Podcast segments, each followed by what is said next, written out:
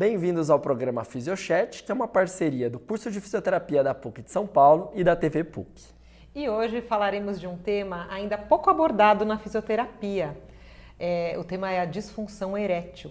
E para isso, nós trouxemos aqui uma fisioterapeuta especialista na área. A doutora Ana Paula Bispo, ela tem especialização em reabilitação do assoalho pélvico, ela é mestre em ginecologia pela Unifesp, doutora em urologia também pela Unifesp e ela é docente do curso de fisioterapia da Faculdade Anhanguera do ABC.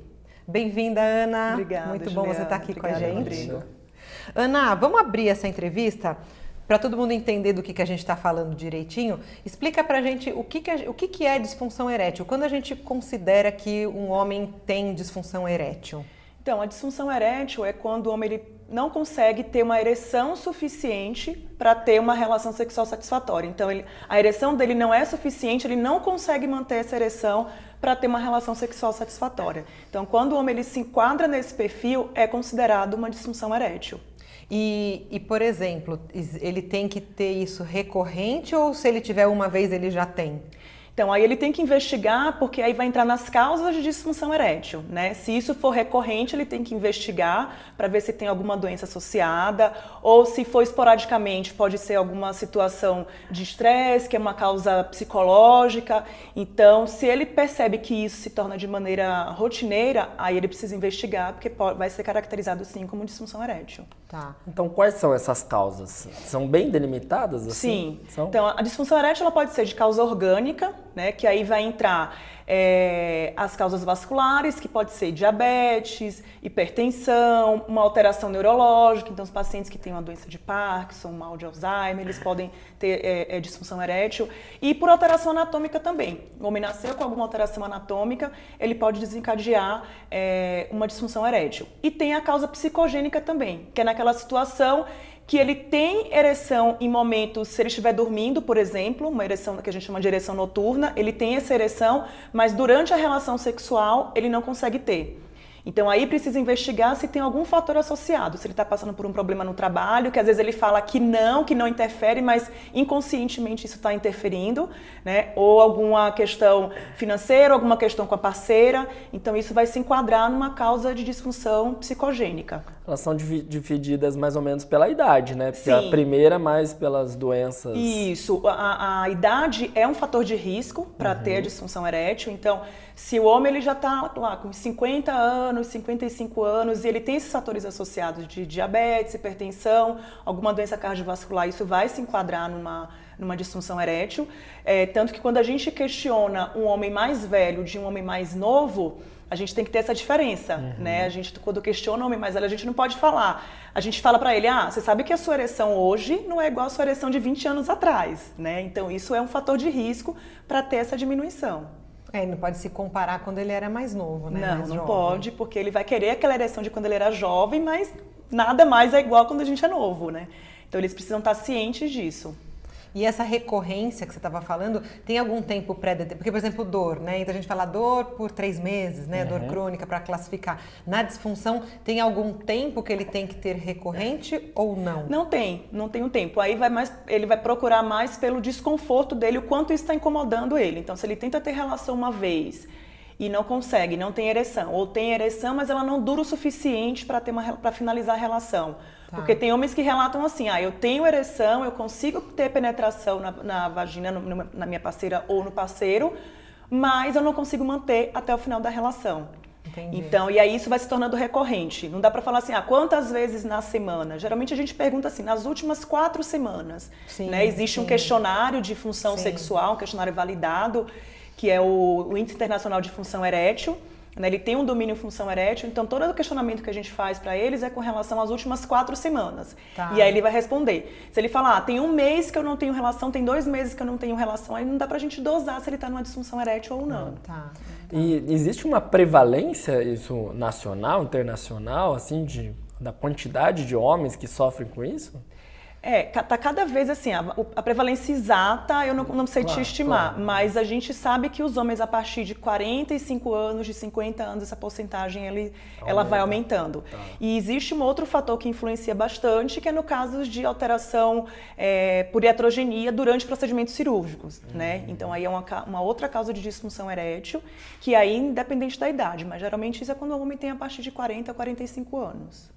E aí, pensando até em cirurgia, os homens que fazem a cirurgia da próstata, uma das, da, uma da, dos problemas que podem aparecer é a disfunção erétil, é. né? Por que que acontece isso, Ana? Então, o que acontece? Os homens, a partir dos 40 anos, é ideal que eles comecem a procurar urologista, né? Para começar a investigar a alguma alteração na próstata, né? Ela pode ser uma alteração benigna, né? O aumento benigno que a gente chama, que é a hiperplasia prostática benigna, que vai acontecer em todos os homens, independente da idade, independente do, da faixa etária dele. Então, assim, a partir dos 40 anos, essa glândula prostática ela vai começar a aumentar. Esse aumento uhum. é benigno. Por isso que a gente tem o Novembro Azul, que a gente enfatiza tanto a consulta para eles investigarem. E aí, depois que a gente colocou esse, que foi colocado o Novembro Azul, a gente viu que o índice de homens com câncer de próstata aumentou muito. Mas por quê? Porque eles são diagnosticados claro, precocemente, claro, sim, né? Sim. Então, quando esse aumento ele se torna maligno, a maioria deles vão para a cirurgia.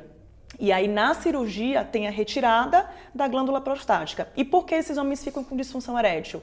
Porque tem as, as artérias pudendas acessórias, que elas mandam sangue para o corpo cavernoso, que é o músculo que ajuda na, na, na manutenção e ereção, né? E pode ter lesão dessas artérias, então vai prejudicar o fluxo sanguíneo para o corpo cavernoso, então a ereção já fica prejudicada. E pode ter lesão nervosa também, que aí a gente chama uma, uma lesão vasculogênica, quando é das artérias pudendas acessórias, e uma lesão neurogênica, quando é do nervo pélvico, né, do plexo pélvico, e aí tem lesão de nervo cavernoso. Pela proximidade que tem dessa uhum. inervação dessas artérias com a próstata, pode ter lesão. Às vezes nem só lesão, às vezes o médico está na cirurgia, ele está sendo encostou no nervo ou na artéria, aí já é passível de alteração na função erétil. Então, Entendi. os homens, a maioria deles, a gente não pode falar que são todos, porque alguns a gente fala que são abençoados, que, que não tem, não tem a, a, disfunção erétil, mas a grande maioria deles, depois da cirurgia. Você tem ideia quanto, mais ou menos? Ou tem estudo de pós... Ah, no, uns 90% dos, dos homens, eles eles têm disfunção erétil pós-prostatectomia radical. Né? E a lesão neurogênica é pior de se recuperar? Ou normalmente é. acontece as duas ao a, mesmo tempo? Às vezes acontece as duas. A lesão neurogênica ela é pior porque, assim, como ele tem a ramificação em dois lados né, da próstata, então, assim, o médico ele vai falar, ah, teve preservação do feixe bilateral. Então, é o feixe vasculonervoso de um lado e o feixe do outro. Tá. Se teve preservação bilateral, não teve lesão nessa região.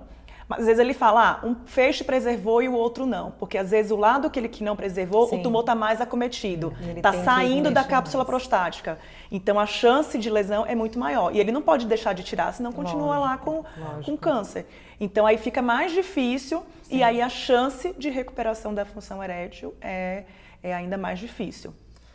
Ana, e me fala uma coisa, e como que a, a, área da fisioterapia é algo bem novo aí, né? Ele precisa, como que esse paciente chega até vocês? É, é por encaminhamento médico ou é, como, como que ele chega até você? É, diferente da área feminina, né? A área uhum. masculina ainda é uma área pouco abordada, principalmente na fisioterapia, né? É, a maioria desses pacientes, eles vêm por encaminhamento médico né? Mas ainda assim é um número muito pequeno, tá. porque muitos médicos acreditam que a fisioterapia não resolve essa questão da, da disfunção erétil. Eu sei que não é pauta aqui, mas uma outra consequência muito comum da cirurgia do câncer de próstata é a incontinência urinária. Uhum. Então aí já está bem consolidado que a fisioterapia consegue é, ajudar. Então às vezes ele vem por essa razão é, e vocês e aí, acabam na anamnese, Exatamente. Na então aqueles médicos que estão que, que entende bastante né, da, da área e sabe da atuação da fisioterapia, eles encaminham o paciente para tratar a incontinência urinária. Uhum. Eles nem pensam na disfunção erétil, eles já entram com a medicação pensando na disfunção erétil. E aí, conversando com esses pacientes, a gente fala, ó, a fisioterapia também consegue dar resultado na questão da disfunção uhum. erétil.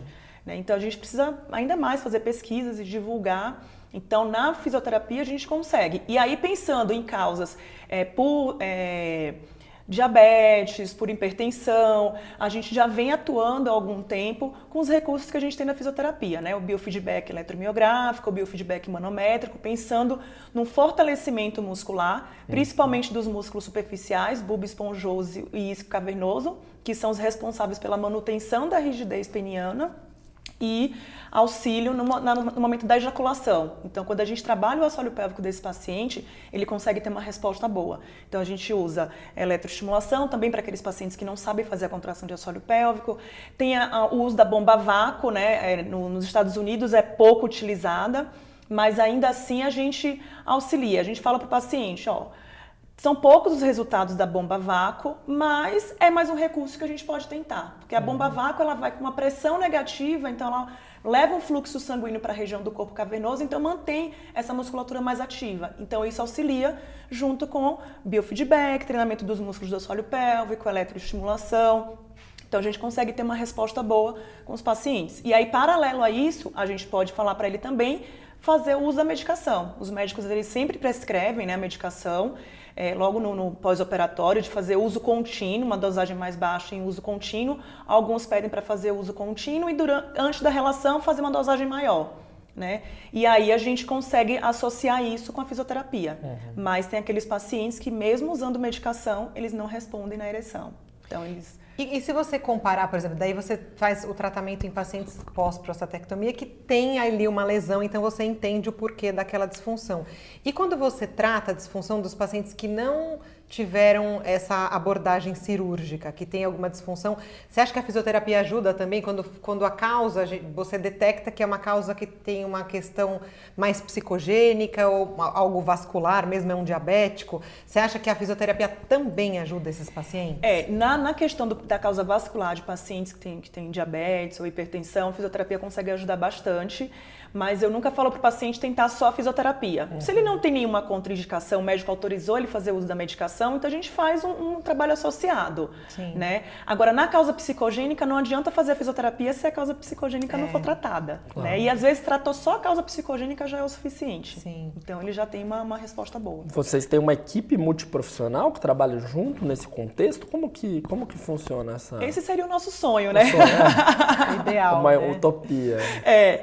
O ideal ideal era o sonho ter uma equipe né, tá. multidisciplinar, psicólogo, fisioterapeuta, um médico, mas infelizmente a gente não tem. Mas tá. assim, o paciente chegou pra gente, né, chega no meu consultório, eu já faço alguns questionamentos com relação a essa parte psicológica, porque eu sei uhum. que influencia muito, claro.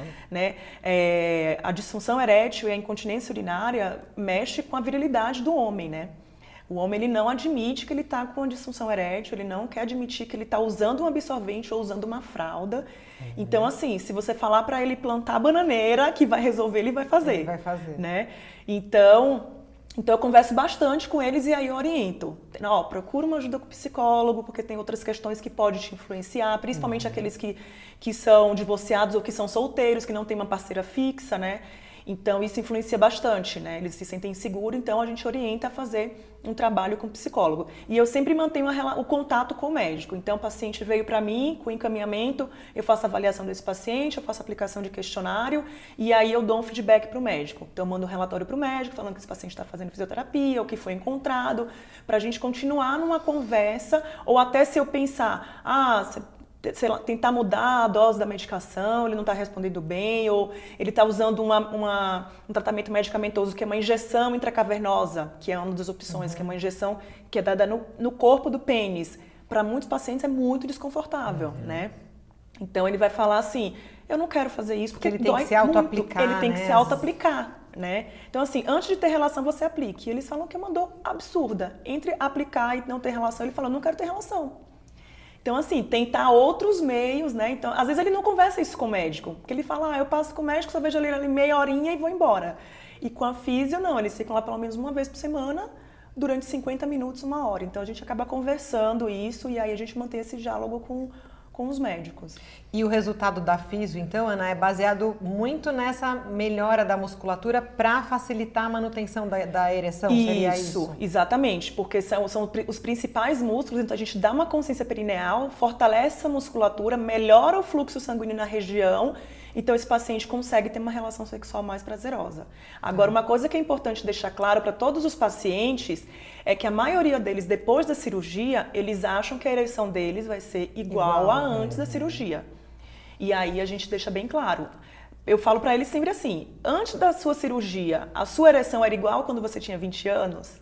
Não. Já não era. Já não era. Então agora já teve uma lesão nervosa. Eu explico, eu desenho, eu mostro para eles por que, que eles tiveram essa lesão e por que, que eles ficaram com disfunção erétil. Sim, sim. E aí eu falo para eles, o objetivo da fisioterapia é tentar melhorar a sua função erétil para que você consiga ter uma relação sexual satisfatória, tanto para você quanto para o seu parceiro ou para sua parceira. Então assim, é, tem a penetração, mas ele não fica naquela rigidez como era antes. Mas você consegue manter essa ereção, mesmo que menor, até o final da relação? Ah, consigo. Você consegue ter prazer? Consigo. Você consegue dar prazer para o seu parceiro ou para a sua parceira? Consigo. Então, a gente deixa isso claro para eles. Sim. E um outro ponto importante para a gente passar para eles é que depois da cirurgia, né, quando eles fazem a cirurgia, além de tirar a glândula prostática, é retirada as vesículas seminais. É. E as vesículas seminais também auxiliam na produção do sêmen. Né? E aí, depois da, da, da cirurgia, eles voltam e falam: Ah, doutora, eu tive relação, a minha ereção não foi muito boa, mas na hora que eu cheguei no orgasmo não saiu nada. É. Né? E aí a gente fala para eles, ó, esse termo popularmente a gente chama como gozar seco, seco. Né? Porque foi retirado uma vesícula seminal que é responsável pela produção do sêmen também. Então realmente agora você vai ter o prazer, mas não vai é, não vai ejacular. Né?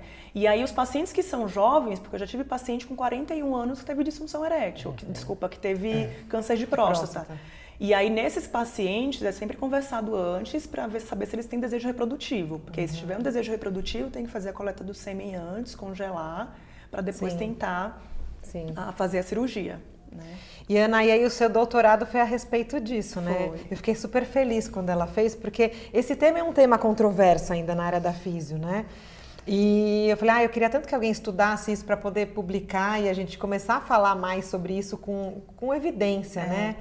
E porque a gente também tem que tomar cuidado com as coisas que fazem por aí. Então é bom a gente ter uma pessoa que faz um trabalho sério e a gente pode divulgar, né? É. E eu queria que você contasse pra gente como é que foi seu doutorado, o que, que você pesquisou, o que, que você encontrou. Foi um desafio muito grande. Imagina. fazer é, porque não tem nada na literatura. Né? Foi a partir daí né, que surgiu o interesse em fazer. Quando eu, quando eu buscava artigos falando sobre disfunção erétil, atuação da fisioterapia, eu via mais em causas é, vasculares, né, ou alguma coisa associada com parte psicogênica. E era sempre assim, eles utilizavam todos os recursos, né? Eletroestimulação, biofeedback, treinamento dos músculos do assoalho pélvico. E aí eu me questionava, tá, mas de fato o que funciona? É, qual né? desse monte de coisas, né? E, na, e no pós-operatório do paciente que teve câncer de próstata, né? Pode funcionar, a fisioterapia pode atuar. Então eu falei, ah, vou fazer alguma coisa com eletroestimulação, né? Vamos ver se, se tem um reforço, é um reforço da musculatura, se é uma regeneração é, é, nervosa, alguma coisa do tipo, né? Então, comecei montando o desenho do estudo, pegando pacientes que tinham função erétil preservada antes da cirurgia. Eu aplicava esse questionário de função erétil, então eles estavam dentro da normalidade de função erétil, eu selecionava esses pacientes. Depois da cirurgia... Eles iam no ambulatório e descobriam que, tinha, que tinham câncer e você fazia a avaliação antes, antes Isso, deles assim, serem operados. Os médicos entravam em contato comigo, então assim, eles tinham que ter um PSA, o PSA é o marcador tumoral feito pelo exame de sangue, então eles tinham que ter um PSA menor ou igual a 10, que aí é uma chance de ter uma resposta da função erétil melhor, porque esse tumor não é tão agressivo, ah, né? Daí mexe menos. Isso, o anátomo patológico que a gente utiliza, que é o score de Gleason, né? Uhum. Tem que ser um score de Gleason menor ou igual a 7, que também é um tumor que não é tão agressivo, tá. né? E, e aí esses pacientes eram incluídos, que tinham função erétil preservada, que não tinham feito nenhuma outra cirurgia, que não precisavam usar tanta medicação. Então aí eu conversava com esses pacientes no pré-operatório para saber se eles tinham função erétil tranquila dentro da normalidade. E aí no pós-operatório eu conversava com os médicos para saber se teve preservação dos feixes vasculonervosos, porque se não preservou, não, não adianta. um milagre, né? Sim. Então, e aí tinha preservação Eles só selecionava então quem preservou Isso. e quem tinha esses parâmetros iniciais bons. Exatamente. Então, por exemplo, o parâmetro ruim inicial de Gleason e de. Eu excluía. Você IPSA exclui? elevado, eu excluía. Isso Ou é um as- mau prognóstico. Isso, né? é um mau prognóstico. Ou Tá. um paciente que tinha feito uma ressecção transuretral, que é uma raspagem que é feita na, na próstata quando ele tem um aumento benigno. Então, ele Tá. já tem uma, um- um- um- uma manipulação ali. Tá. Então, o perfil para ter uma resposta boa não ia ser né, muito, Tá. muito, Tá. muito bom. É, e também a gente vai pensar, se eu pegar um senhorzinho lá de 80 anos, né, com um PSA de 15, É. um Gleason de 8, às, às vezes nem a medicação vai responder, sim. né?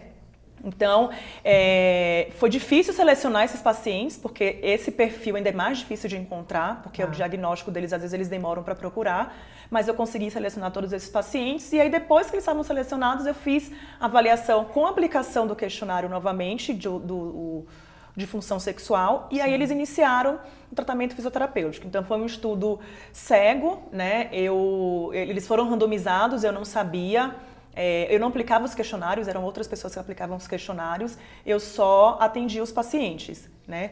Então aí eu fiz eletroestimulação funcional. Mas não teve controle, né? Teve controle, Teve controle. teve controle. teve controle. Então, grupo estudo, selecionei no começo, acho que foram 67 pacientes, no, fi- finalizaram 49. Bastante. né? Bastante. é. E o Então, grupo controle era só a medicação. não, eles não Nada. faziam uso de medicação, Ah, nada. nada, Então, nada. grupo estudo, eles fizeram eletroestimulação funcional Sem medicação também. sem medicação. Era eletro pura contra versus nada. Isso, e aí eu, Legal. era o eletrodo posicionado, posicionado em base do pênis, centro tendinino do períneo, porque é onde tem a passagem do músculo bulbo esponjoso e esse cavernoso, né? E aí eu coloquei os parâmetros de reforço muscular, com tempo, tempo on, tempo off. Tá. E aí eu falava para esses pacientes durante 30 minutos, duas vezes na semana. E eu falava para os pacientes, você pode ou não sentir um choquinho nessa região, né? E você pedia contração ativa Nada. junto? Não, é só o Nada, aparelho que Só o aparelho. E o grupo controle eu fazia a mesma coisa e eles ficavam separados. Então, só que eu posicionava o aparelho, os eletrodos, colocava o tempo, mas eu não colocava a corrente. Tá. Ah, entendi. Então, por isso que eu dava o comando, falava para os dois, Pode os dois grupos. Você não pode sentir. sentir ou Ou não, não. o choquinho. E aí eles Tá. ficavam em grupos separados, né? Porque eles Sim. sempre querem conversar entre Sim, eles, sim. né? E aí, depois de um mês de tratamento, era reaplicado por outra pessoa o questionário né, de Tá. função erétil, para ver como eles estavam respondendo. Então, esse questionário foi aplicado um mês, três meses e seis meses. Eles fizeram tratamento durante seis meses. Quando terminou o tratamento de seis meses, eles ainda voltavam para fazer um follow-up de nove meses e um ano, para ver se eles continuavam mantendo essa ereção. E aí foi o, o- o ponto-chave, né? Porque eles terminaram a físio e continuaram com a ereção. Olha que Então ele terminou a fisioterapia e essa ereção ela continuou. O grupo estudo teve resposta, o grupo controle não teve não teve resposta. Alguns melhoraram, mas pode ser uma melhora espontânea que também pode acontecer, Sim. né? E eu não pedi para eles usarem medicação porque eu não ia saber se era medicação Sim. ou se era fisioterapia. E no pós eles não usavam Não. também esse um ano que você avaliou depois Eles não sem usavam. remédio? Então eles mantiveram essa, essa ereção. E lógico, aquela ereção o suficiente para ter uma relação sexual satisfatória, a pontuação que é considerado uma ereção de moderada. Nesse questionário aí. Desse questionário. o que, que você viu de diferença? Então, a média do score de um grupo e de outro que foi diferente. Exatamente. Tá. Né? E aí a gente aproveitou e aplicou também o questionário com relação à qualidade de vida e o tratamento, com relação ao tratamento, né? O que eles É, acharam do se tratamento. eles acharam que tiveram melhora da função erétil depois do tratamento, se eles achavam que estavam se- conseguindo se envolver mais com a parceira depois do, do início do tratamento, se eles estavam se sentindo mais seguros, então eles tiveram respostas po- positivas também com relação a esses questionários. Né? Então foi, É. foi bem interessante. E, te- e, por exemplo, do terceiro para o sexto para um ano, né? Que você falou. E que se- teve seis, nove, sim. Teve, foi melhora foram- Foi melhorando, teve uma melhora gradativa. Depois do primeiro mês, óbvio, teve uma queda brusca, né? Porque foi logo no primeiro pós-operatório. Tá. Mas depois essa, essa, essa porcentagem ela foi aumentando no, no grupo estudo. E no controle, que seria então uma melhora espontânea, também teve um pouco de melhora. É, teve, mas não teve diferença significativa. Tá. Né? E a melhora espontânea a gente espera que aconteça, né? Porque é, essa melhora espontânea ela pode acontecer 48 meses, de 6 a 48 meses no pós-operatório, Uhum, né? Então, pode ser que se eu pegar o contato e ligar para esses pacientes do grupo controle agora, eles podem falar, ó, tô tendo ereção. É. Porque eles estão no prazo aí de que essa melhora espontânea pode acontecer, Sim. né? Mas aí, por exemplo, se a gente for pensar, até pelo que você falou, você fez uma amostra que você selecionou. Então, você diria, quem que tem chances de melhorar com a fisioterapia são esses que têm um tumor menos agressivo. Isso, esses isso. Esse acha... é um ponto crucial, porque às vezes a gente vê, a gente faz pesquisa científica e as pessoas acham que assim, é um milagre, né? Vai uhum. ser, agora todo mundo vai se encaixar nesse perfil, uhum. vai resolver. E não é. é bem assim. Nessa população que eu selecionei, eles deram uma resposta positiva, tá. né?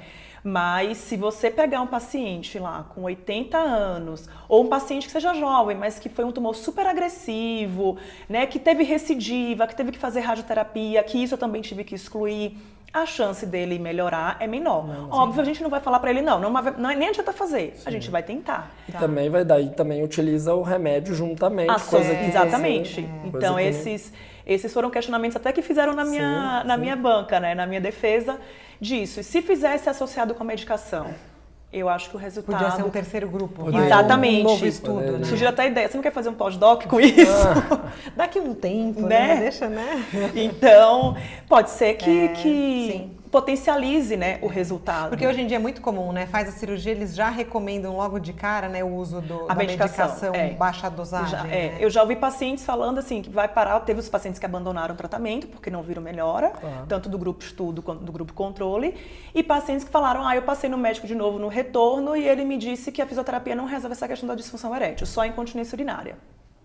Falei, tá bom, né? Fica o critério do seu. Eu falei, não é bem assim que funciona, mas fica o seu critério de continuar ou não a pesquisa, Sim. né? Mas hoje você tem dados concretos é, para mudar. Exatamente. Pelo menos mudar o rumo da fisioterapia. É. Exatamente. Você então, deu um primeiro passo. Acho que tem muita coisa claro, ainda que a gente claro. tem que descobrir, mas você conseguiu dar esse primeiro Sim. passo, publicar e, e, mostrar. Você já você vai publicar o artigo? Vou, vou publicar, com certeza. Já estou tô escrevendo Sim. já para publicar, né? Tem que publicar, né? É, e uma conseguir. coisa que é, que é interessante também é que assim, se eu for atender, ah, você usaria só isso no seu paciente de consultório? Não. Né? Eu utilizaria a eletroestimulação associado com biofeedback, com treinamento do assoalho pélvico. Pode, né? Se ele quiser usar associado com a medicação, ele pode usar, porque tá ali não é um paciente claro, de pesquisa, claro, né? Claro, então o que eu puder fazer para melhorar, melhorar, eu vou fazer. Muito bom, hein? Muito Foi bom, gostei. Muito rico. tema diferente, né? Muito, muito obrigado pela sua, sua presença, mostrar esse conhecimento aí. Tem um novo caminho para essas pessoas. Obrigada. Né? Parabéns pelo seu trabalho. Parabéns e pode vir de novo quando Com tiver certeza, novidades. Já tá né? Muito obrigada. Então, continue nos acompanhando nas nossas redes sociais, no nosso Facebook, no nosso Instagram e até a próxima.